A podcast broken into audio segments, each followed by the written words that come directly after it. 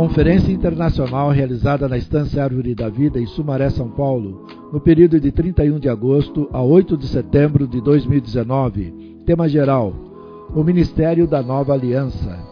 Mensagem 16: A glória do ministério do Espírito.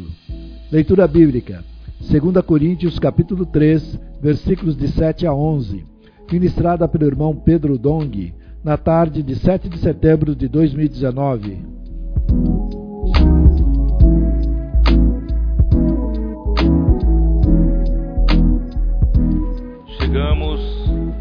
a mensagem 16, a última mensagem desta conferência na Estância Árvore da Vida, que tem por título A Glória do Ministério do Espírito.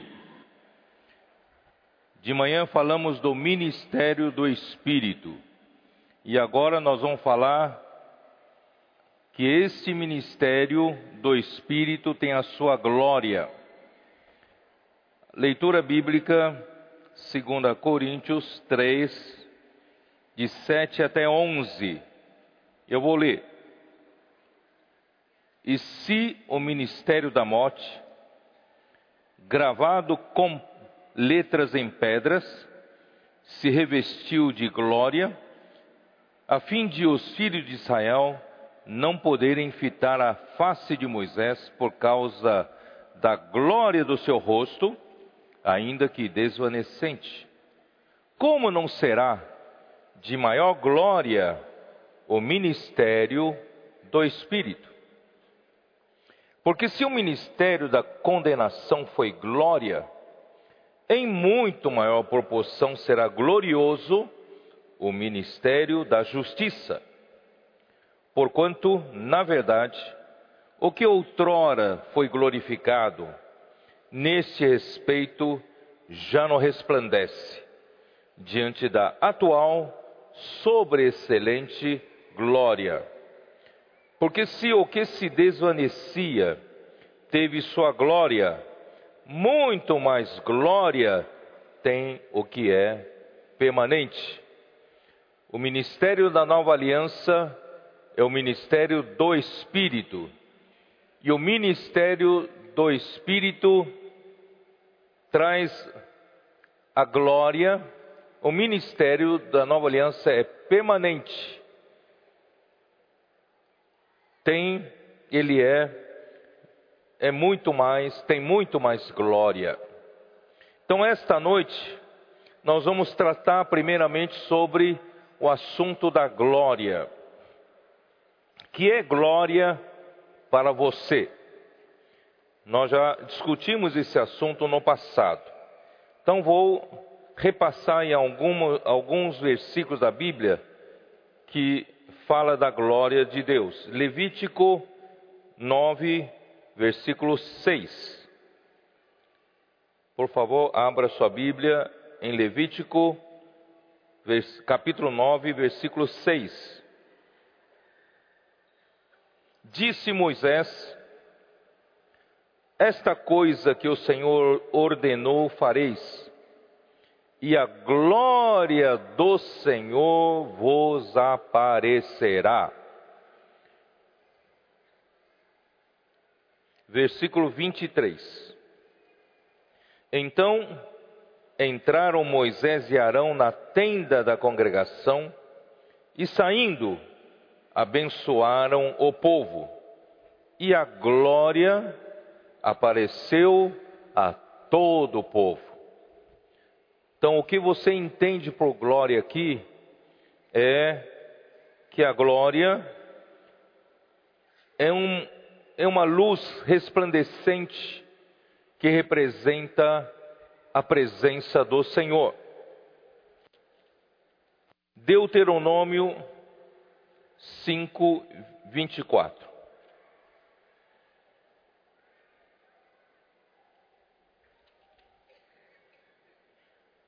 E dissestes: Eis aqui o Senhor nosso Deus, nos fez ver a sua glória e a sua grandeza, ouvimos a sua voz no meio do fogo.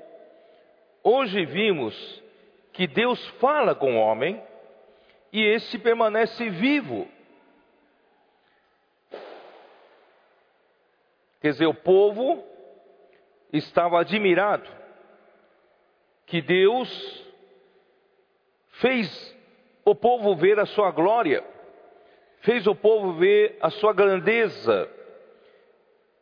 E eles ouviram a voz do Senhor no meio do fogo.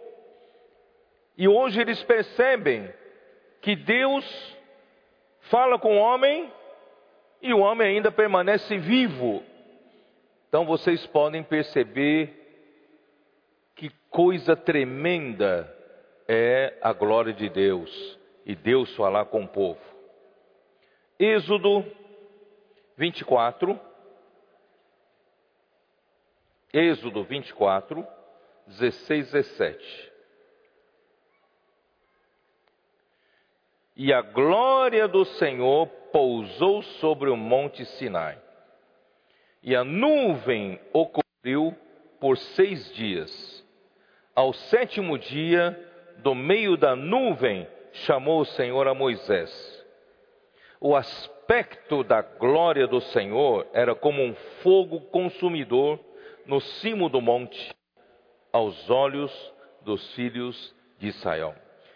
Então, o aspecto da glória do Senhor era como um fogo consumidor que está no pico do monte. Isso era o que o povo percebia. Êxodo 33. Agora chegamos ao capítulo 33, que eu usei muito no passado para falar sobre esse assunto. Êxodo 33 vem de uma história que aconteceu no, no livro de Êxodo 32. Êxodo 32 foi quando o povo, vendo que Moisés tardava em descer do monte, o povo chegou até Arão e pediu-lhe fazer os deuses que vão adiante deles, porque esse Moisés não sabemos que terá sucedido. Então Arão insensatamente mandou tirar as argolas de ouro das orelhas das mulheres e trabalhou, virou um bezerro de ouro. E eles então disseram: São estes, ó Israel, os teus deuses que te tiraram do Egito. Arão, quando viu isso, ele edificou um altar diante dele e apregoando disse: Amanhã será festa ao Senhor. No dia seguinte, madrugaram e ofereceram holocaustos e trouxeram ofertas pacíficas. E o povo assentou-se para comer e beber e levantou-se para divertir-se. Irmãos, a idolatria vem quando o povo se preocupa somente em agradar a si mesmo. O povo quer se divertir. O povo quer comer e quer beber. Então, irmãos, às vezes fazemos das coisas de Deus para o nosso próprio prazer, para o nosso próprio agrado. Isso tudo está no princípio de idolatria. Bom, o que aconteceu? Aconteceu que quando Deus viu isso, Deus ficou extremamente irado com essa situação e se arrependeu, né, de ter feito de ter feito esse povo, né?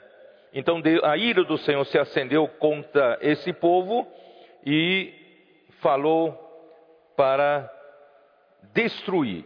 Deus queria consumir esse povo, mas Moisés o impediu. Mas de qualquer forma, Deus disse que iria fazer da descendência de Moisés o povo que herdasse a terra boa de Canaã. mas Deus disse: Não, você fez promessas a Abraão, Isaac e Jacó. Então você vai ter que conduzir esse povo para a terra que prometeste dar aos patriarcas. Então, Deus prometeu levar o povo para Israel, mas agora Deus mesmo não irá conduzir o povo, ele iria mandar um anjo adiante do povo até a terra de Canaã. Isso está no capítulo 32, versículo 34. Vai, pois, agora e conduze o povo para onde te disse, e eis que o meu anjo irá diante de ti, porém no dia da minha visitação vingarei deles, vingarei neles o seu pecado. Feriu, pois, o Senhor ao povo, porque fizeram um bezerro que Arão fabricara. Bom, então, uh, capítulo 33 começa assim: Disse o Senhor a Moisés: Vai, sobe daqui, tu, o povo que tiraste da terra do Egito, para a terra a respeito da qual jurei a Abraão, a Isaque e a Jacó, dizendo: A tua descendência a darei. Enviarei o anjo adiante de ti, lançarei fora os cananeus, os amorreus, os heteus, os fariseus, os heveus e os jebuseus. Sobe para uma terra que emana leite e mel. Eu não subirei no meio de ti porque és povo de dura cerviz, para que te não consuma eu no caminho. Deus então promete levar esse povo para possuir a terra de Canaã, mas Deus mesmo não iria com eles. Ouvindo o povo estas más notícias, pôs-se a prantear, e nenhum deles vestiu seus atavios, porquanto o Senhor tinha dito a Moisés: Dize aos filhos de Israel: Este povo és povo de dura serviço. Se por um momento eu subir no meio de ti, te consumirei. Tira, pois, de ti os atavios, para que eu saiba o que hei de fazer. Então os filhos de Israel tiraram de si os seus atavios, desde o monte Horebe em diante. Aí relata uma situação maravilhosa que tem ligação com 2 Coríntios 3 que nós lemos. Versículo 7: Ora, Moisés costumava tomar a tenda e armá-la para si fora, bem longe do arraial, e ele lhe chamava de tenda da congregação. Todo aquele que buscava ao Senhor saía à tenda da congregação que estava fora do arraial. Quando Moisés saía para a tenda fora, todo o povo se erguia, cada um em pé à porta da sua tenda, e olhavam pelas costas até entrar ele na tenda. Uma vez dentro Moisés na tenda, descia a coluna de nuvem e punha-se à porta da tenda, e o Senhor falava com Moisés. Quando descia a coluna de nuvem, a presença do Senhor descia e, fala, e o Senhor falava com Moisés. Todo o povo via a coluna de nuvem que se detinha à porta da tenda, todo o povo se levantava e cada um à, porta da sua tenda adorava ao Senhor. Falava o Senhor a Moisés face a face, como qualquer fala a seu amigo, então voltava Moisés para o arraial, porém o moço Josué, seu servidor, filho de Num, não se apartava da tenda. Essa história está relatada em 2 Coríntios 3, que nós lemos. Aqui, ó. Senhor Jesus. No capítulo 3, versículo 12: Tendo, pois, tal esperança, servimos-nos de muita ousadia no falar. E não somos como Moisés, que punha véu sobre a face, para que os filhos de Israel não atentassem na terminação do que se desvanecia. Mas, o que quer dizer isso? O que quer dizer isso? Quer dizer que quando Moisés entrava na tenda da congregação e a coluna de nuvem descia sobre a tenda e o Senhor falava com Moisés, irmãos, quando Deus fala com o homem, a presença de Deus, a palavra de Deus e o próprio ser de Deus transmite a glória para o homem. Moisés então falava face a face com o Senhor e em se demorando nessa comunhão com o Senhor, ouvindo o Senhor falar, o seu rosto era estava cheio da, cheio da glória, porque o próprio Deus, com a sua presença, com seus elementos, com seu sua essência, transmitia essa glória no rosto de Moisés. Então Moisés saía da tenda da congregação e falava ao povo. E quando ele falava ao povo, ele tinha a glória no seu rosto. Mas por ser o ministério do Antigo Testamento, essa glória ficava apenas do lado de fora, no rosto. Então, essa glória que estava no rosto desvanecia com o tempo. Ele falava com o povo com a glória no rosto, essa glória no rosto lhe dava autoridade de falar, representava Deus para falar ao povo. Mas quando essa glória ia se desvanecendo, ele perdia essa autorização de Deus para falar ao povo. Então ele tinha que colocar um véu para que o povo não visse a terminação da glória do seu rosto que desvanecia. Então ele tinha que ir correndo para a tenda da congregação e viver na presença de Deus, para Deus novamente continuar falando com ele. E quando Deus voltava a falar com ele, o seu rosto voltava a ter a glória de Deus, a glória do Senhor. E depois de carregar a bateria de glória, ele voltava e falava com o povo novamente.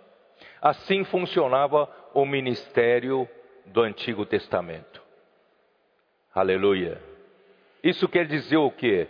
Quer dizer que quanto mais tempo você permanece na presença do Senhor, o Senhor consegue infundir os seus elementos em você. E quando as pessoas olhassem para você, veriam Deus em você. E como o povo, como se prova que veria Deus em você, veria a glória de Deus em você. Mas esse ministério do Antigo Testamento desvanecia. Mas hoje estamos no ministério do Espírito. Esse ministério da nova aliança, a glória não é mais exterior, não é mais no rosto. Essa glória hoje, irmãos, está no interior. Quando nós permanecemos num tempo vivendo no Espírito, como disse hoje de manhã, na comunhão com o Senhor, na sua intimidade, Deus então transmite os seus elementos santos e divinos e esses elementos do seu ser, saturando você, enche você de glória de Deus. E essa glória não é desvanecente. Essa glória do ministério do Espírito, do ministério da nova aliança, é permanente. Ela permanece, ela fica em você. Por isso que em 2 Coríntios 3, versículo 18. Vou ler desde o versículo 17. Ora, o Senhor é o Espírito, e onde está o Espírito do Senhor, aí a liberdade. E todos nós com o rosto desvendado, contemplando como por espelho a glória do Senhor, somos transformados de glória em glória na sua própria imagem, como pelo Senhor, o Espírito. Hoje nós podemos contemplar a glória do Senhor no Espírito. Irmãos, no Espírito está nosso acesso a Deus. O Espírito é a nossa porta de acesso às coisas divinas, por meio da fé nós exercitamos o espírito, nós podemos entrar na dimensão de Deus e contemplar a sua glória. E dessa maneira, essa glória permanece em nós, é permanente, e nós seremos transformados de glória em glória. Então eu, eu estava, quando eu falei pela primeira vez isso, eu estava tentando tirar da cabeça dos irmãos de que a glória é meramente uma luz exterior. A glória não é somente uma luz exterior. A glória é o próprio Deus, elemento de Deus, instalados em você. E a glória é o próprio Deus quando é revelado. Quando o próprio ser de Deus é revelado, quando a sua presença é revelada, quando Deus mesmo é revelado, é a sua glória sendo revelada.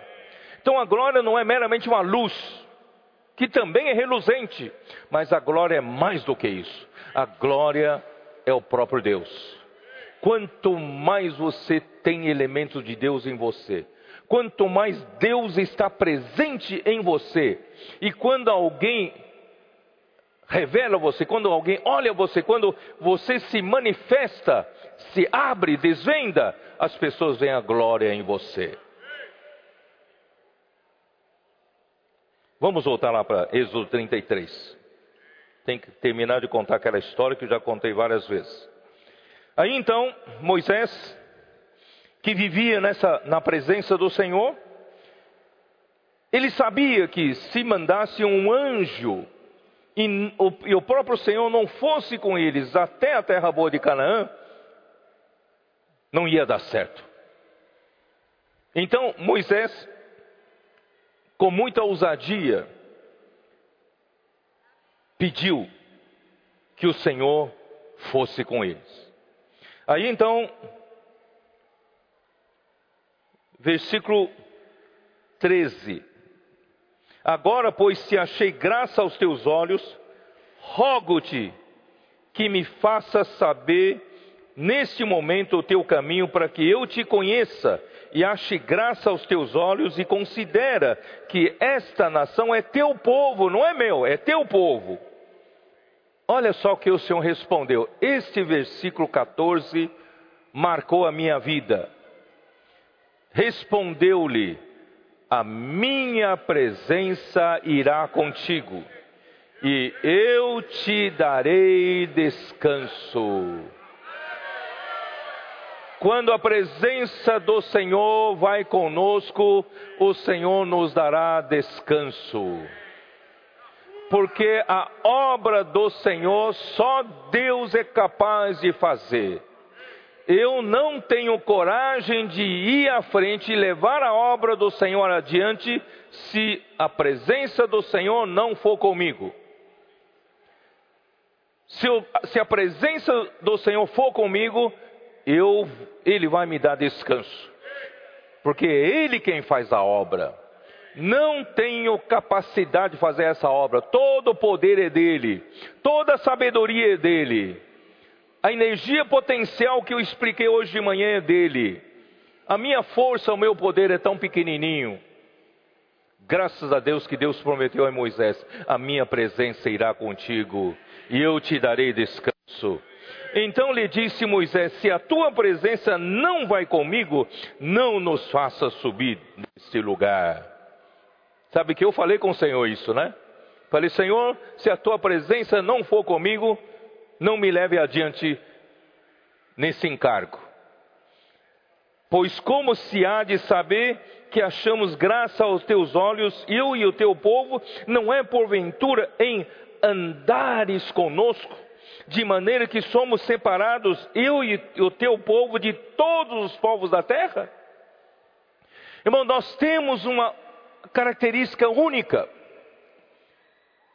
que nos diferencia de todos os outros povos é que o Senhor anda conosco.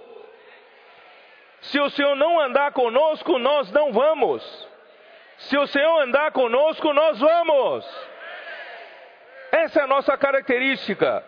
Nós não vamos sozinhos. Não vamos sem o Senhor. Nós não vamos sem a presença do Senhor. Vocês concordam? Pelo menos eu não vou.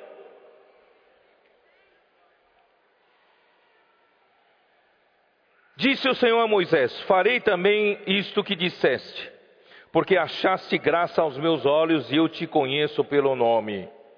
Aí Moisés foi ousado, foi ousado. Então ele disse: Rogo-te que me mostres a tua glória. Que atrevido, né? Ele fez Deus prometer que a sua presença iria com, com Moisés e com o povo, e depois que ele fez, fez Deus prometer a presença, você dá a mão, ele quer o braço. Ele falou: Mostra-me a tua glória. Respondeu-lhe: Farei passar toda a minha bondade diante de ti e te proclamarei o nome do Senhor. Terei misericórdia de quem eu tiver misericórdia e me compadecerei de quem eu me compadecer. E acrescentou: Não me poderás ver a face, porque homem nenhum verá a minha face e viverá. Moisés, você não vai ver a minha face para ver a minha glória. Embora naquele versículo diz que Moisés tinha Deus, o Senhor falava a Moisés face a face na tenda da congregação, mas na verdade Moisés não via a face do Senhor propriamente dita. Os irmãos entendem? Porque ninguém pode ver a, a face do Senhor sem, sem morrer. Portanto, irmãos, eu não vou te mostrar meu rosto, mas vou fazer uma coisa. Eu vou te colocar numa penha, que é uma rocha, um penhasco.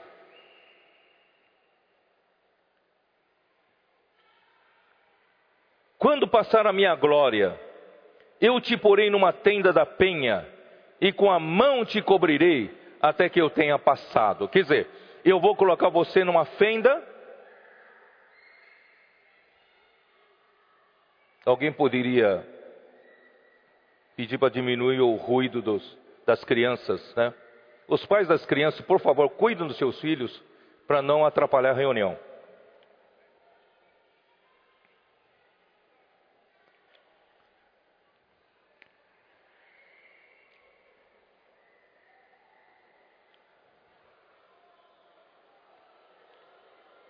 Quando passar a minha glória, eu te porei numa fenda da penha, e com a mão te cobrirei, até que eu tenha passado.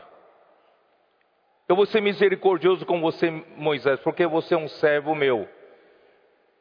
Eu não vou fazer você ver a minha face para ver a minha glória. Vou colocar você numa fenda da rocha, e quando eu passar por você, você não vai ver meu rosto, eu vou tampar com a minha mão. Não é isso que está falando? vou tampar com a minha mão. Mas quando eu passar, eu vou tirar minha mão, e você poderá ver as minhas costas. Versículo 23. Depois, em tirando, vou ler 22 de novo. Quando passar a minha glória, eu te porei numa tenda da penha, uma fenda da penha, e com a mão te cobrirei até que eu tenha passado. Depois, em tirando eu a mão, tu me verás pelas costas mas a minha face não se verá.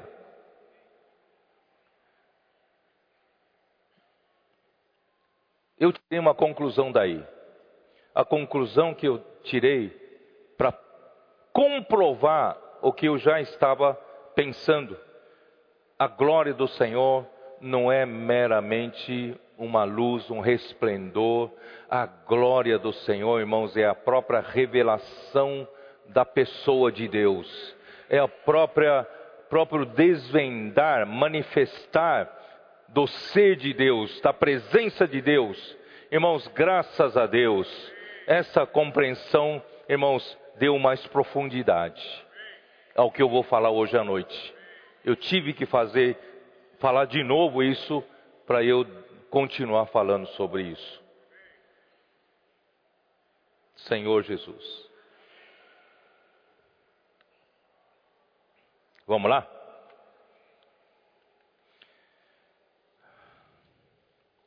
Vamos lá. Então, a nova definição que eu dei à glória de Deus, que a glória é a própria revelação do próprio Deus, revelação do próprio ser de Deus, da sua presença. Quando está encoberto, ninguém vê a glória de Deus. Mas quando Deus é revelado, as pessoas veem a glória de Deus. A glória de Deus está no Santo dos Santos, na Arca da Aliança, sobre a Arca da Aliança, na tampa propiciatória, havia dois querubins, representam a glória de Deus. Mas o sumo sacerdote, que entrasse uma vez por ano, não sem sangue, ao abrir aquele véu que separa o santo lugar do santo dos santos, primeiro teria que jogar um punhado de incenso para não ser fulminados antes dele aspergir o sangue. Aí, com um punhado de incenso, fumaça, dá tempo então para o sumo sacerdote aspergir sangue. E o sangue em cima da tampa apazigua a exigência da glória de Deus. Os querubins não fulminaria o sumo sacerdote, porque há sangue sobre o propiciatório. Isso, isso indica que a redenção de Cristo, a morte de Cristo, fez a redenção por nós e fomos aceitos, fomos apaziguados com Deus. Hoje nós temos paz com Deus. E quando esse véu é aberto, o sumo sacerdote veria a glória de Deus. Se seus irmãos entendem, ah, o desvendar, tirando o véu, tirando, revelando-se, quando Deus é revelado, é glória. Quando o véu está fechado, é Deus oculto. Mas quando alguém abre o véu, desvenda o véu, a glória de Deus aparece. Vocês estão me entendendo ou não? Essa é a glória de Deus, é o próprio Deus revelado. Tá? Muito bom. Ó oh, Senhor Jesus.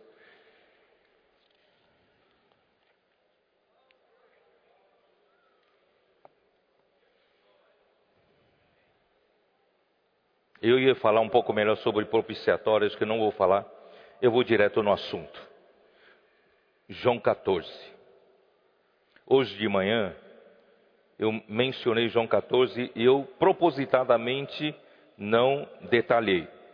Mas agora eu vou detalhar. João 14. Era momentos que antecediam a crucificação de Jesus. Os discípulos estavam entristecidos sabendo que Jesus iria morrer. Então Jesus disse para eles: Não se turbe o vosso coração. Crede em Deus, crede também em mim. Na casa de meu pai há muitas moradas. Se assim não fora, eu vou-lo teria dito, pois vou preparar-vos lugar. Deus iria fazer Cristo morrer, ele iria, ele ia pela morte, mas a ida dele é para preparar-nos lugar. Então alguns inferiram, entenderam que Jesus morreu, ele foi para junto do Pai, na casa do Pai, e ele está preparando-nos lugar, isto é, está construindo casas e apartamentos para nós. E alguns entenderam como mansão celestial. Está demorando porque ele está caprichando na, na construção, no material de acabamento. Mas não é nada disso. E quando eu for e vos preparar lugar, voltarei. Quer dizer, quando eu for, a minha ida é a crucificação, é a morte. Quando eu for e vos preparar lugar, voltarei. Voltarei em que forma? Na ressurreição. Ele ia pela morte e voltaria pela ressurreição. E eu voltaria e vos receberei para mim mesmo, para que onde eu estou, estejais vós também. Aqui não fala para que onde eu estarei, estejais vós também, não. Aqui fala onde eu estou, mesmo antes de ir, eu já estou nesse lugar. Onde é esse lugar? Para que onde eu estou, estejais vós também. Aqui está um dos maiores enigmas, maiores mistérios de Deus. Onde Jesus estava? Jesus estava no Pai.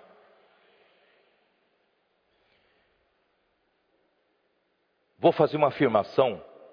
Não pense que você, você sabe falar e você entende. Jesus estava no Pai. A sua morte e ressurreição, a sua ida e volta, era tinha finalidade de levar os homens, levar os discípulos, levar a nós para onde ele estava. Onde ele estava? Ele estava no Pai.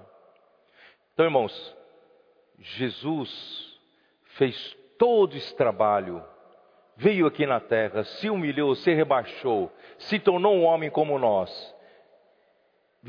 aprendeu obediência pelas coisas que sofreu. Foi tentado a nossa semelhança em todas as coisas. No fim, ele morreu na cruz, realizou a nossa redenção.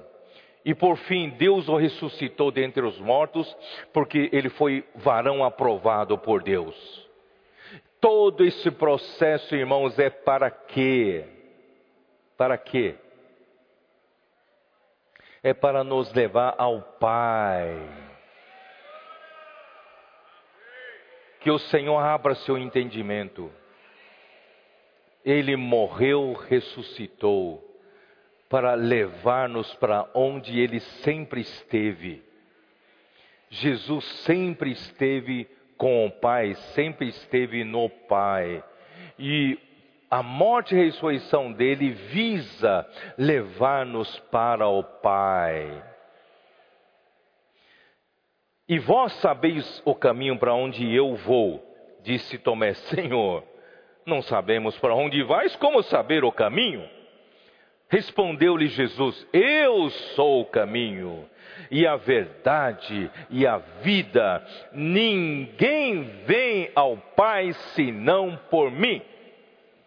Sei se vocês entenderam a morte e a ressurreição do Senhor era para abrir um caminho até o Pai.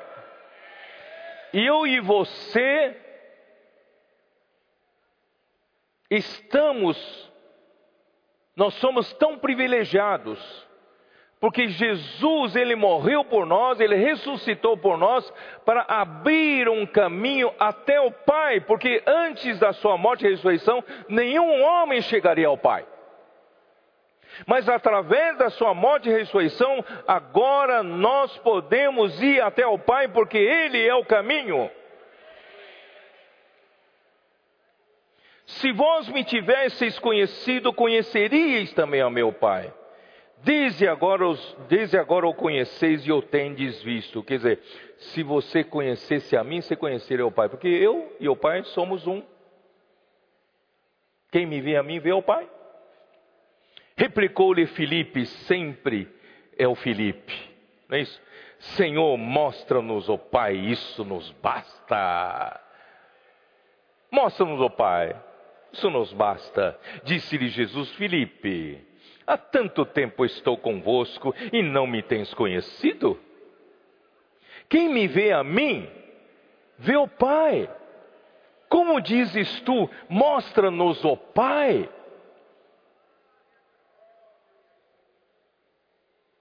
Não crês que eu estou no Pai e o Pai está em mim. O Filho está no Pai e o Pai está no Filho. Vocês viram essa unidade maravilhosa, essa união maravilhosa entre o Pai e o Filho? De tal maneira, quem vê o Filho vê o Pai. Essa unidade, irmãos, é orgânica, divina. E Deus quer trabalhar essa unidade conosco. Depois você vai entender o que eu vou falar, o que eu falei. Não crês que estou no, no Pai e que o Pai está em mim? As palavras que vos digo, não as digo por mim mesmo, mas o Pai que permanece em mim faz as suas obras. Irmãos, isso é muito importante. Jesus, ele nunca fez as obras de Deus por si mesmo. O Pai ele sempre esteve no Pai e o Pai esteve nele. E o Pai que está nele fala a sua palavra e faz as suas próprias obras. Irmãos, esse é o princípio de quem trabalha para o Senhor. Nós não temos capacidade de fazer a obra de Deus. Nós não temos capacidade de profetizar a palavra de Deus se o Senhor não nos der a palavra. E se Deus nos der a palavra, irmãos, essa palavra que vem de Deus faz as suas obras. Crede-me que estou no Pai, crede, crede-me que estou no Pai, e o Pai em mim. Crede ao menos por causa das mesmas obras, quer dizer, essas obras que eu fiz, vocês viram, milagres, sinais, as coisas aconteceram. Crede pelo menos por causa dessas obras. Crede que estou no Pai e o Pai está em mim.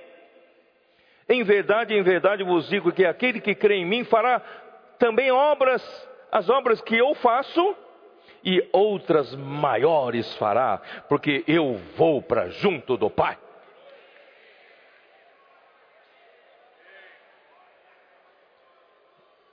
Eu não sei como explicar para vocês. Aquele que crê no Senhor Jesus fará as obras que ele faz. Aquele que crê. Porque não é não é você quem faz. É Deus que enviou Jesus, faz as suas próprias obras. E ainda outras maiores fará. Porque eu vou para junto do Pai. Eu já estou no Pai, mas agora, através da morte e ressurreição, eu, o Filho e o Jesus, eu vou levar esse homem para junto do Pai. Eu vou ganhar autoridade eu estarei à direita de Deus. Eu e o Pai somos um. Mas quem, quem crer em mim, vai ganhar esse poder, vai fazer as mesmas obras que eu faço e outras maiores fará.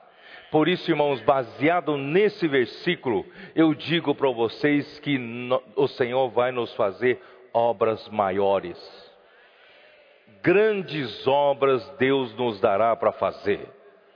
Não que tenhamos capacidade de realizar, mas é porque Ele mesmo as realiza. Quando nós estivermos no, no princípio correto, nós estamos o que? Praticando a palavra que o Pai nos dá, crendo que o Filho, através dos seus profetas, nos fala a palavra e nós cremos obras maiores faremos. Quem crê nisso? Para trazer o Senhor de volta, precisamos fazer obras maiores. E essas obras maiores, irmãos, é crendo em Deus, crendo em Jesus. Porque Jesus hoje já está junto do Pai. Ele nos dará todo o recurso, todo o poder necessário para fazer a obra de Deus. Aí vou entrar no assunto aqui. E tudo quanto pedirdes em meu nome, isso farei, a fim de que o Pai seja glorificado no Filho. Se me pedirdes alguma coisa em meu nome, eu o farei. Quer dizer, nesse, nessa situação em que você crê em mim, na verdade você está crendo na palavra do Pai, porque não sou eu quem falo, é o Pai que me usa para falar. Então, se você crê, obras, mesmo as obras você fará, e obras maiores você fará.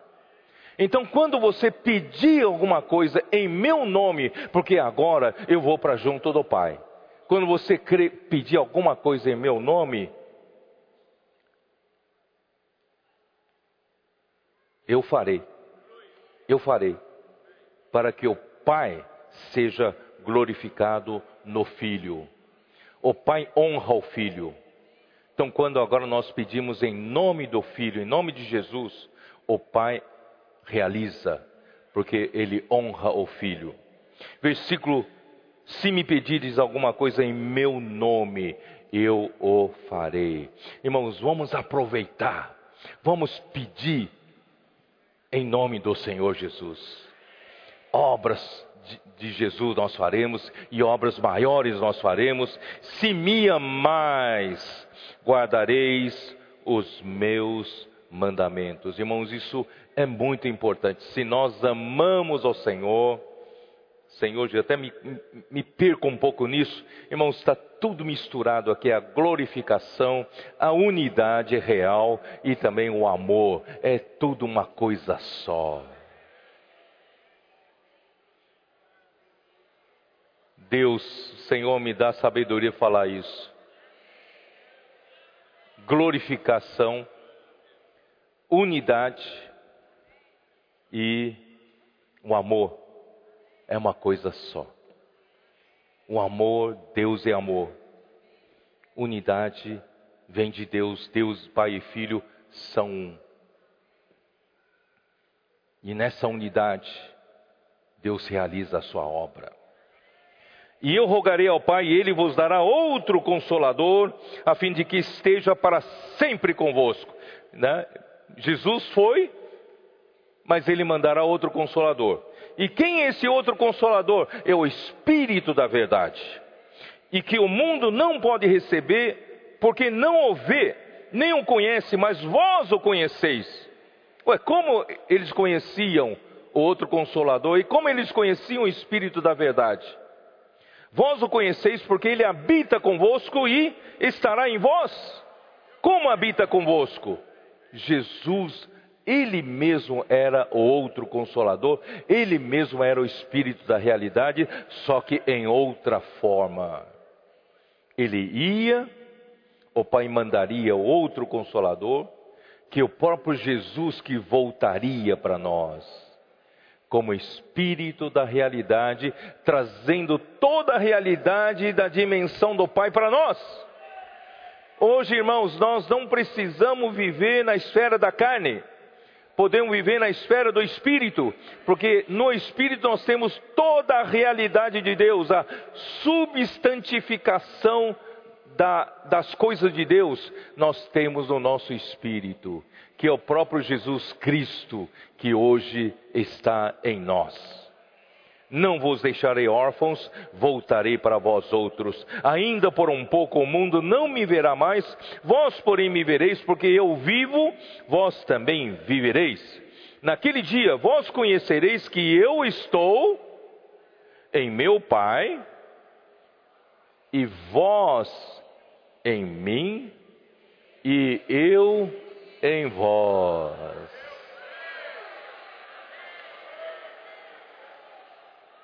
Naquele dia vós conhecereis que eu estou no meu Pai. Não tem dúvida, nós já entendemos. E que vós, como é que é?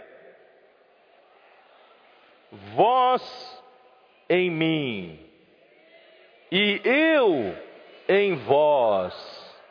Que maravilha! Maravilha! Vou adiantar alguma coisa. Presta bem atenção. Aqui fala: eu estou no Pai, vós em mim e eu em vós. Mas aqui ainda não fala vós no Pai. Porque o objetivo final da morte e ressurreição de Cristo é para que onde ele estava, onde ele está, nós também estejamos lá, que é no Pai. Então a finalidade era para levar-nos ao Pai. Então, durante esse processo todo, ele mandou o Consolador, ele mandou o Espírito da realidade. Ele já trabalhou em nós, ele já mostrou para nós que ele está no Pai e ele nos colocou nele, nós estávamos nele e ele em nós. Aleluia, ele está em nós. Mas ainda faltava esse processo de nos colocar nós no Pai. Vocês estão me entendendo? Faltava esse processo. Aí então, aquele que tem os meus mandamentos e os guarda, esse é o que me ama, aquele que me ama será amado por meu Pai, e eu também o amarei e me manifestarei ali. Por que, por que, que de repente aqui fala de guardar os mandamentos, de, de, de, de amá-lo? De aquele que, é, que me ama também será amado por meu Pai, e eu também o amarei e me manifestarei a Ele. Irmãos, aqui é uma mistura de, da unidade com amor. E amor, irmãos, não é vazio. O amor é guardar os mandamentos do Senhor. Amor é praticar a palavra do Senhor. E aquele que ama, guarda os meus mandamentos. E aquele que me ama será amado pelo meu Pai. E eu também o amarei e me manifestarei a ele. Por isso, irmãos, como é importante nós hoje guardarmos a palavra do Senhor, hoje praticarmos a palavra do Senhor. Disse-lhe Judas, não Iscariotes, de onde procede, Senhor, que estás para manifestar-te a nós e não ao mundo? Respondeu-lhe Jesus: Se alguém me ama, guardará a minha palavra, e meu Pai o amará, e viremos para ele e faremos nele morada. Aquele que guarda a palavra do Senhor, aquele que pratica a palavra do Senhor, ama o Senhor. Aquele que ama o Senhor, o Pai o ama. E nós, eu e o Pai viremos para ele e faremos nele morada. Eu não tenho capacidade de explicar mais do que isso. Por isso, irmãos, é importante não apenas dizer, ó oh, Senhor, eu te amo, ó oh, oh, Pai, eu te amo. Irmãos, guarda as palavras do Senhor. Se você realmente ama o Senhor, guarde as suas palavras. O que o Senhor tem falado conosco, com a sua igreja, palavra de direção, palavra profética, irmãos, essa palavra não vem do homem, essa palavra vem do Senhor, e a palavra do Senhor vem do Pai. Se você ama ao Senhor, guarda essa palavra, pratica essa palavra, seja simples e seja obediente a essa palavra. O filho e o pai virão até esses e farão neles morada. Quem não me ama, não guarda as minhas palavras. Quem não me ama, não guarda as minhas palavras. E a palavra que estão, estáis ouvindo não é minha, mas do Pai que me enviou. O filho nunca toma glória para si, nunca puxa autoria para si, ele sempre revela a fonte, e a fonte é o Pai. O filho nada pode fazer de si mesmo, senão aquilo que o Pai faz, ele faz também. Vocês estão entendendo? É nesse mesmo princípio, irmãos, que hoje nós não fazemos nada de nós mesmos. Toma cuidado. Não puxa glória para si. Não puxa autoria para si. Não diga que essa obra fui eu que fiz. Irmãos, o filho nunca tomou para si essa glória. Ele sempre disse: ah, o que eu faço o que eu falo são as palavras que o Pai manda falar. E o, o Pai que manda falar as suas, essas suas palavras, Ele mesmo faz as suas obras. Não sou eu. Eu sou apenas um canal. Irmãos, é desse jeito que Deus quer fazer obras maiores no nosso meio. Amamos ao Senhor, guardamos a Sua palavra, então Ele terá caminho entre nós. Isto vos tenho dito estando ainda convosco.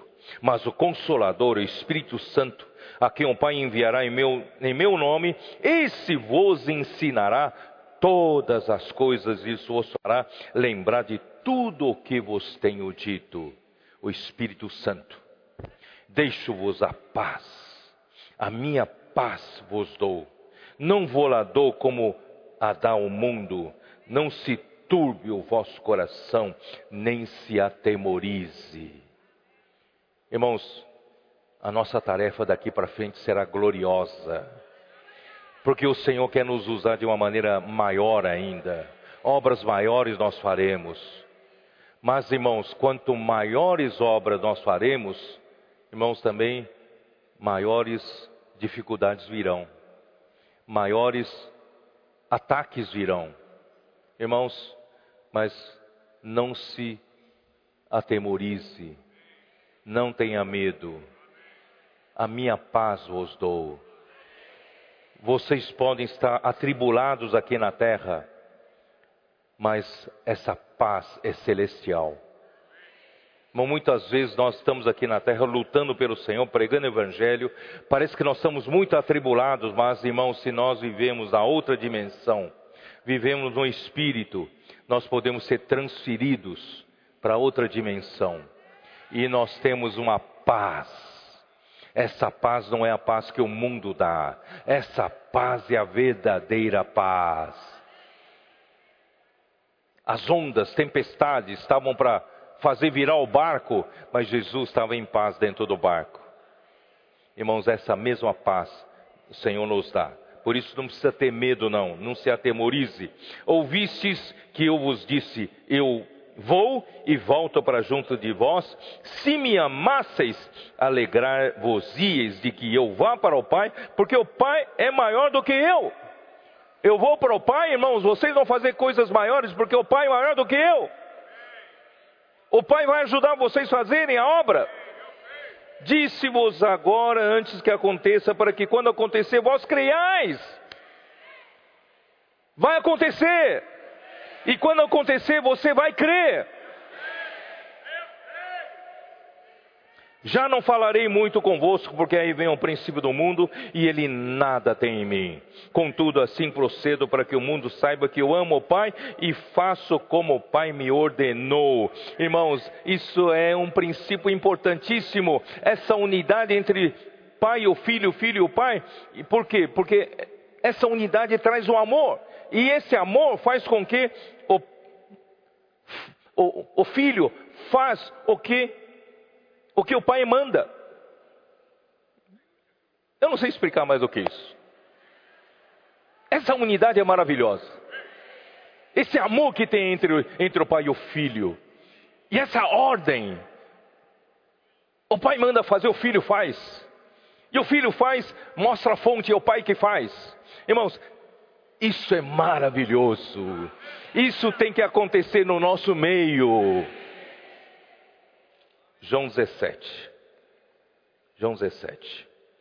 Agora eu vou misturar mais um item: unidade, o amor.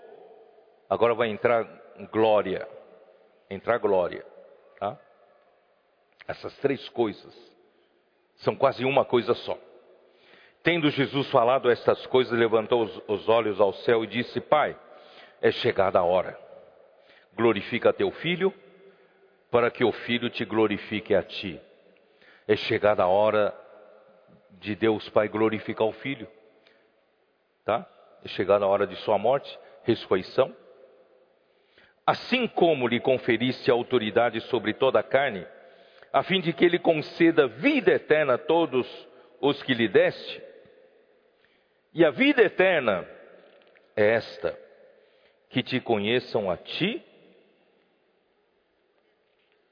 hum? que te conheçam a ti e o único Deus verdadeiro e a Jesus Cristo, a quem enviaste. Irmãos, essa é a vida eterna. É conhecer ao Deus verdadeiro, o único Deus verdadeiro e a Jesus Cristo a quem ele enviou. Irmãos, isso é muito importante. Saber quem é Deus e quem foi enviado por Deus. Mesmo nos nossos dias, Jesus já não está aqui conosco. Mas Deus verdadeiro é o mesmo Deus verdadeiro. E ele fala por meio dos seus profetas, funciona nesse mesmo princípio. Se você crê nisso, você vai fazer grandes obras, porque Ele estará com você. Eu te glorifiquei na terra, consumando a obra que me confiaste para fazer. Irmãos, o que, que é glorificar Deus na terra? Não é só gritar, glória a Deus, glória a Deus. Glorificar Deus na terra é realizar a obra que Deus mandou você realizar. Quando você realiza a obra que Ele confiou a você realizar, você está glorificando a Deus. O Filho glorificou a Deus a todo o tempo, porque Ele, todo o tempo, durante toda a vida, Ele consumou a obra que o Pai lhe confiou para fazer. Preste atenção agora no versículo 5. Eu vou precisar de entendimento espiritual para explicar isso. E agora glorifica-me, ó Pai contigo mesmo, com a glória que eu tive junto de ti antes que houvesse o mundo. Antes de Deus criar o mundo, Pai e o Filho estavam um, eles eram um, certo? Eles eram um. Então o Filho estava junto do Pai, e o Filho estava na glória do Pai. Porque a presença do Pai, a pessoa do Pai, o ser do Pai, é a sua glória. E o filho estava na glória do Pai. Antes de, do filho se tornar um homem. Vocês estão entendendo? Então o filho estava na glória do Pai. Mas agora o filho veio fazer, cumprir a sua missão aqui na terra cumpriu sua missão aqui na terra e agora ele veio como um homem. Ele agora tem humanidade e ele precisa agora voltar para o Pai. Será que o Pai vai aceitá-lo com a humanidade? Então ele está dizendo: Ó oh, Pai, glorifica-me contigo mesmo. Me glorifique. Quem que pode me glorificar? É o próprio Deus. Você quer ser glorificado? Quem pode glorificar você? É o próprio Deus. Porque só Deus tem o seu elemento santo. E só Deus tem a sua glória. Então, eu vou, eu estive junto de ti, eu, eu, eu, eu tinha essa glória junto de ti, mas agora, glorifica-me com essa mesma glória que eu tive junto de ti, só que agora eu tenho a humanidade.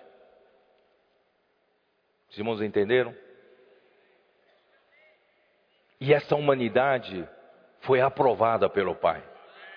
E essa humanidade foi totalmente santificada pelo, pelo Pai. Essa humanidade foi trabalhada. E agora é a, o filho está pedindo para que o pai aceite essa humanidade dentro do Pai, dentro de Deus. Ó Senhor Jesus. Como consigo explicar para os irmãos? Deus fez Jesus ir aqui na terra, através da sua morte, ida e volta, ressurreição, ele quer levar os homens que Deus deu para ele para dentro do Pai. Não é isso que nós mostramos lá em João 14? Mas para levar o homem para dentro do Pai, primeiro precisava levar o homem Jesus para dentro do Pai. Vocês estão me entendendo? E o homem Jesus precisava ser aceito pela glória do Pai. Então, glorifica meu Pai com a mesma, contigo mesmo, com a mesma glória que eu tive junto de ti antes que houvesse mundo e agora me aceita. Essa humanidade de Jesus aceita, recebe-me para dentro de ti. Então a glorificação, irmãos, é inserir o homem para dentro de Deus. Essa é outra nova definição. A glorificação não é meramente colocar muito resplendor, luz em você. A glorificação é inserir o homem em Deus. Esse homem Jesus foi inserido em Deus, então Jesus foi glorificado pelo Pai. E agora falta o processo maior. O processo maior, irmãos, é Deus, Jesus conseguir nos glorificar. Jesus conseguir nos colocar no Pai. Se Deus nos colocasse hoje no Pai, nos inserisse hoje no Pai, pela Sua santidade, pela Sua própria glória, nós seríamos vomitados. por causa da nossa impureza, por causa da nossa falta de elementos de Deus. Por isso no, nós, Romanos fala, nós depois de sermos justificados pela fé, nós precisamos passar pelo processo de santificação. Que é santificação? Santificação, irmãos, é ter mais elementos de Deus em mim porque só Deus é santo. E como eu vou fazer isso? É pelo processo de transformação metabólica. Que as minhas células velhas do velho homem, com impurezas, não são santas, saiam e os elementos santos de Deus possam substituir essas células. Pouco a pouco, de glória em glória, eu seja transformado à sua própria imagem. Vocês estão entendendo melhor 2 Coríntios 3,18. Esse é o processo de Deus poder um dia nos glorificar, isto é, Deus poder um dia nos inserir em si mesmo se houver um elemento estranho a ele, a sua natureza santa será rejeitado. Por isso, irmãos, o processo tem que ser completo. O processo de santificação tem que ser completa. E o processo de glorificação também tem que ser completa. Por isso que logo depois de santificação vem a glorificação que na verdade atua ao mesmo tempo. Porque santificação visa substituir os elementos que não são santos pelos elementos santos. E os elementos santos que são substituídos em nós visam a glorificação, visam colocar-nos em Deus. Ó oh, Senhor, não sei se eu estou conseguindo. Eu, eu acho que sou louco, eu estou um pouco louco, né?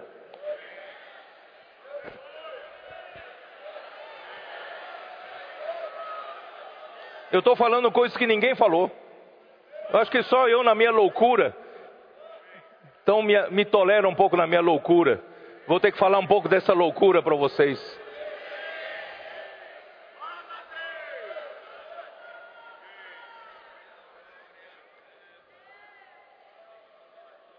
A santificação visa tirar os elementos que não são santos e Deus colocar seus elementos santos em nós, visando a glorificação. Não sei se conseguiram entender.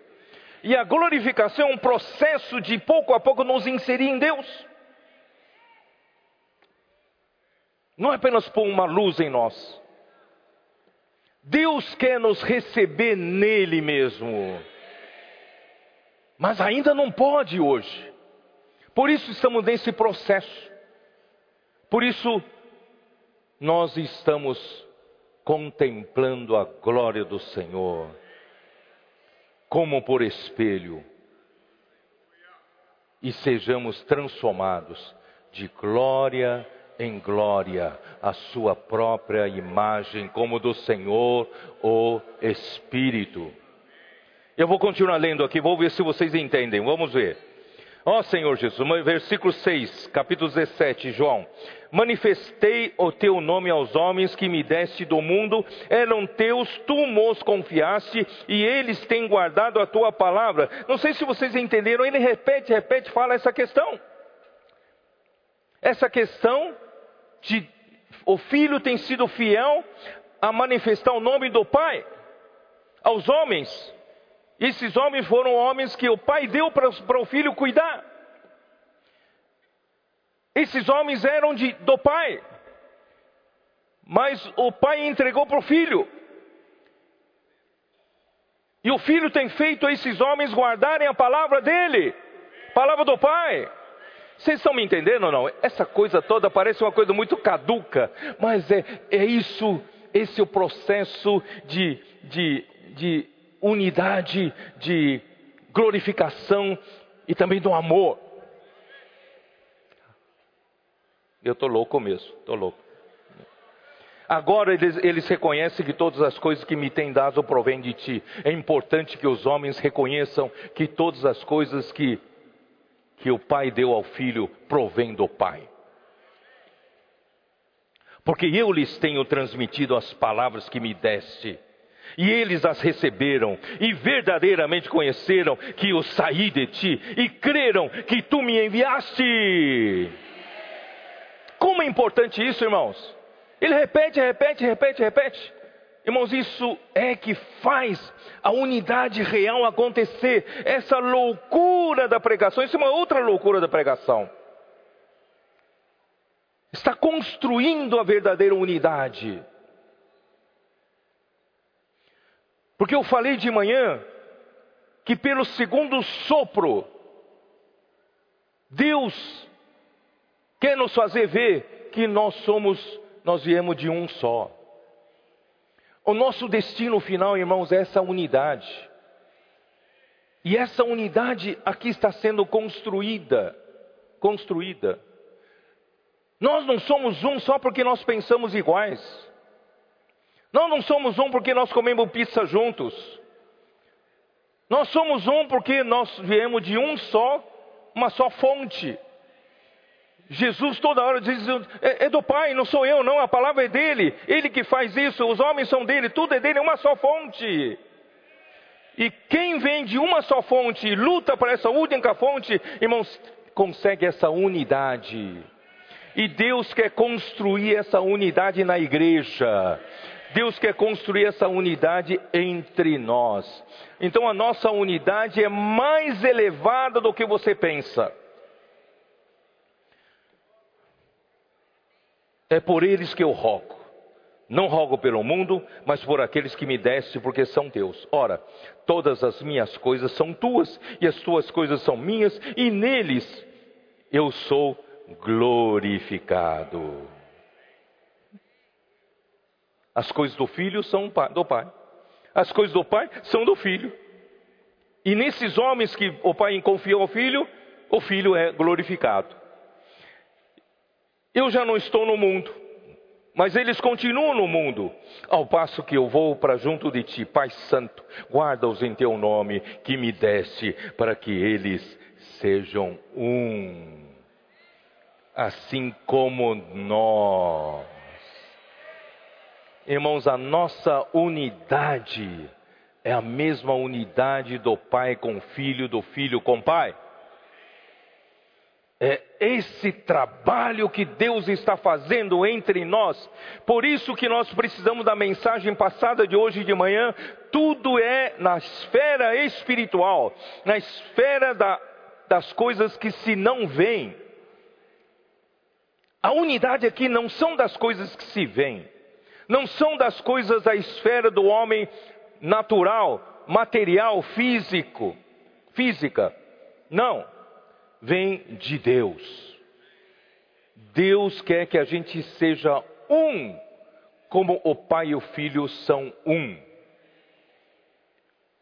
Eu vou dizer mais: se a gente não conseguir ser um, não vão conseguir ser colocado dentro de Deus. Por isso que eu digo, a unidade é para a gente ser inserido em Deus. A glorificação é para a gente ser inserido em Deus. E o amor é que nos ajuda a ser inserido em Deus. Porque Deus é amor.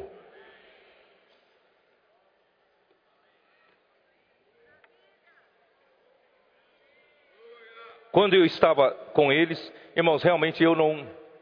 Falta minha expressão. Eu vou só lendo, vamos ver o quanto vocês conseguem captar, captam, né? Como, quando eu estava com eles, guardava-os no teu nome que me deste, e protegi-os, nenhum deles se perdeu, exceto o filho da perdição, para que se cumprisse a escritura. Mas agora vou para junto de ti isto falo no mundo, para que eles tenham o meu gozo completo em si mesmos. Irmãos, ele falava ali para a gente ter um gozo completo. Você já teve gozo completo? Parece que todo gozo, alegria, nunca é completo, não é isso? Nunca é completa. Então, irmãos, você nessa outra dimensão, se você tiver no espírito, você vai experimentar uma alegria completa. Não precisa pedir como eu pedi, Senhor, me arrebata no, até o teu trono para eu experimentar um pouco desse gozo completo, experimentar um pouco da paz que o Senhor pode dar, mas o, no Espírito já podemos experimentar isso. Eu lhes tenho dado a tua palavra, irmãos. O Filho deu a palavra do Pai. E o mundo os odiou, porque eles não são do mundo, como também eu não sou. Não peço que os tires do mundo, e sim que os guardes do mal. Eles não são do mundo, como também eu não sou. Irmãos, vocês não são do mundo. Não ame o mundo, não ame as coisas do mundo. Não tenha apego pelas coisas materiais. Não tem apego ao dinheiro, apego aos bens, propriedades, não tem apego ao conforto, prazeres da carne, porque nós não somos do mundo, como Jesus não era do mundo. Agora veja o versículo 17: santifica-os na verdade, a tua palavra é a verdade. Se você quer um dia ser glorificado, quer ser inserido no Pai, você precisa passar pela santificação. E a santificação vem pela palavra do Senhor. Santifica-os na, na verdade, a tua palavra é a verdade. A palavra de Deus está nos limpando, está nos santificando, tirando elementos que não sejam santos e está colocando elementos santos em nós. Tudo isso visa preparar-nos para a santificação. Perdão, preparar-nos para a glorificação. Preparar-nos para sermos inseridos em Deus. Ó oh, Senhor Jesus. Outra vez digo, estou ficando louco. Assim como tu me enviaste ao mundo, também eu os envio ao mundo. A favor e a favor deles eu me santifico a mim mesmo, mesmo, para que eles também sejam santificados na verdade. Para que nós sejamos santificados na verdade, Jesus, ele primeiro foi modelo, ele mesmo se santificou. Não rogo somente por estes, mas também por aqueles que vierem a crer em mim. Aleluia, nós. O Senhor rogou por nós, por intermédio da Sua palavra. Versículo 21. Estou chegando no ponto núcleo. A fim de que todos sejam um. A fim de que todos sejam um, e como és tu, ó Pai, em mim e eu em ti, também sejam eles em nós. Agora completou o processo. Só que aqui ainda um desejo, sejam eles em nós. Aqui não fala que eles já estão em nós. Nós estamos no Filho, mas no Pai falta um processo. Esse, essa é a finalidade. Essa unidade é a finalidade. Ser inserido no Pai é a finalidade de toda a economia de Deus. Para que o mundo creia que tu me enviaste. Eu lhes tenho transmitido a glória que me tens dado, para que sejam um como nós o somos. Irmãos, a glória nos faz um. A glória trabalha nessa unidade. E eu neles, e tu em mim, a fim de que sejam aperfeiçoados na unidade. O Filho em nós, o Pai no Filho, olha só que processo. Jesus está em nós. E Jesus trai, trouxe consigo o Pai. Para quê? Para nos aperfeiçoar na unidade. Bom, quando nós somos aperfeiçoados na unidade, nós estamos a um passo de sermos inseridos em Deus. O processo de glorificação acontecerá. Para que o mundo conheça que tu me enviaste e os amaste, como também amaste a mim, Pai. A minha vontade é que onde eu estou estejam também comigo os que me deste. Estão me entendendo aqui não? Onde Jesus estava? No Pai. O meu desejo é que também estejam no Pai. Para que vejam a minha glória que tu me conferiste porque me amaste antes da fundação do mundo. Pai justo, o mundo não te conheceu, eu, porém, te conheci. E também esses compreenderam que tu me enviaste. Volta e mexe, ele fala a mesma coisa. Eu lhes fiz conhecer o teu nome e ainda o farei conhecer, a fim de que o amor com que me amaste esteja neles e eu neles esteja. O amor. Terminei de, ler esse capítulo. Agora eu vou lá para 1 Coríntios 13. Irmão Miguel leu. 1 Coríntios 13.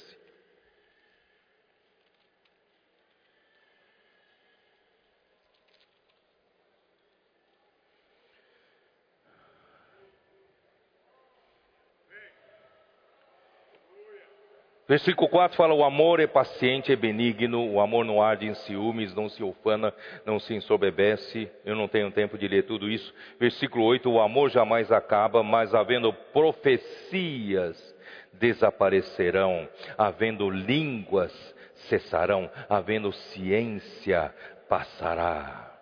O amor, irmãos, é tão importante que até as profecias que hoje são tão necessárias para cumprir o propósito de Deus. A palavra profética, a palavra que Deus mandou o filho falar, e o filho hoje manda os seus profetas falarem, irmãos, essa palavra é tão importante para executar a vontade de Deus nesse momento, é ou não é?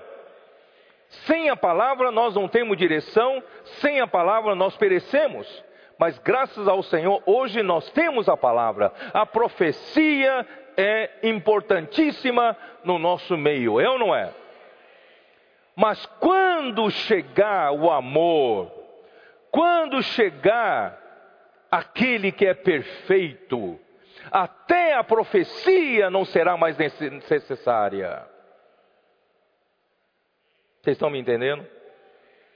Porque em parte conhecemos e em parte profetizamos.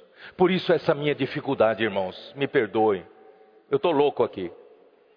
Eu estou tentando falar, mas ainda eu só consigo falar em parte. Porque em parte falamos, em parte nós conhecemos, em parte nós profetizamos. Porque, por isso que eu peço para o Senhor, Senhor, me, me deixa ir até lá para dar uma olhada. Mas o Senhor falou, vai ver no Espírito porque nós ainda estamos em parte. Quando vai chegar o momento perfeito? Quando? Quando, porém, vier o que é perfeito? Quando virá o que é perfeito? É o amor. O que em parte será aniquilado. Hoje nós vivemos em parte vemos as coisas ainda em parte. Em parte conhecemos, em parte profetizamos. Tudo ainda em parte, porque nós ainda temos uma mente cartesiana. Mas um dia, quando nós conhecemos o amor, o verdadeiro amor, quando nós somos inseridos pelo processo de santificação e glorificação, quando nós somos inseridos em Deus e Deus é amor. Vocês não estão entusiasmados, eu estou.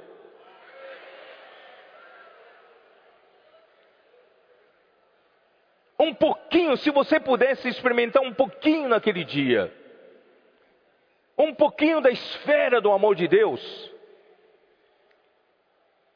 você vai sentir como se você mergulhasse numa piscina e a água em volta de você seja o amor. Você será abraçado pelo amor.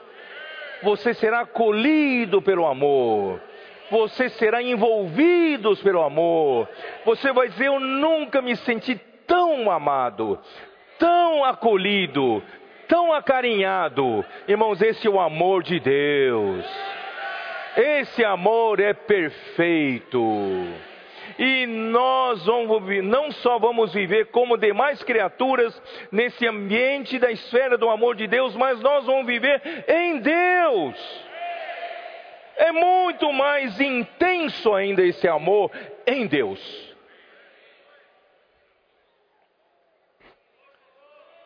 Por isso que me falta a palavra.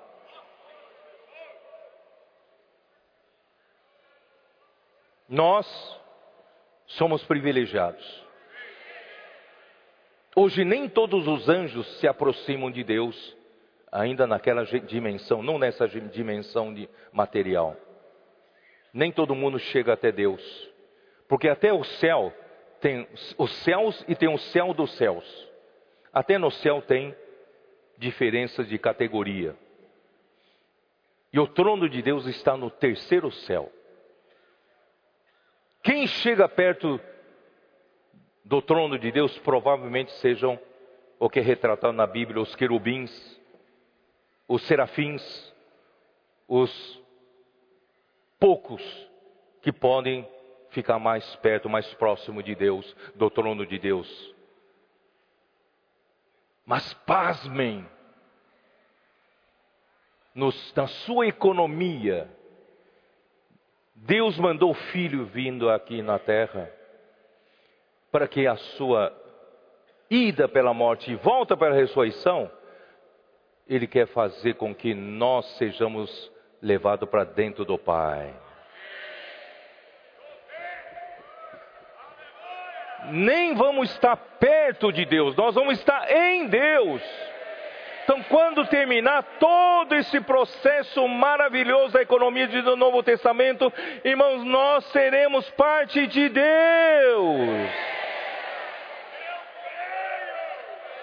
Não, não só vamos como os anjos viverem na esfera da luz, que Deus é luz, na esfera do amor, que é amor, na esfera da glória, porque a manifestação de Deus, a revelação de Deus é a glória, mas nós vamos estar dentro. Eu estou louco e não sei como explicar para vocês. Somos privilegiados. Não entenda Deus da maneira quadrada como a sua mente entende. Por isso a obra de Deus, irmãos, não é essa coisa que a mente consegue fazer, a sabedoria humana consegue fazer. Deus é muito maior do que você pensa. O plano de Deus é muito maior do que você pensa. Por isso que Paulo fala: nem olhos viram, nem ouvidos ouviram, nem jamais penetrou no coração humano o que Deus tem preparado para aqueles que o amam.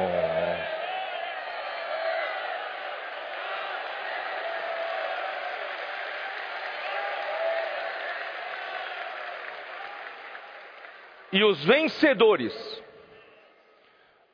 vão provar isso mil anos antes. E eu quero provar mil anos antes. Está em Deus. Você quer? Então vale a pena, irmão, pagar qualquer preço hoje na terra. Viver mesmo em privações, em dificuldades, não tendo reconhecimento humano, sem elogios humanos, só enfrentando dificuldades na batalha espiritual.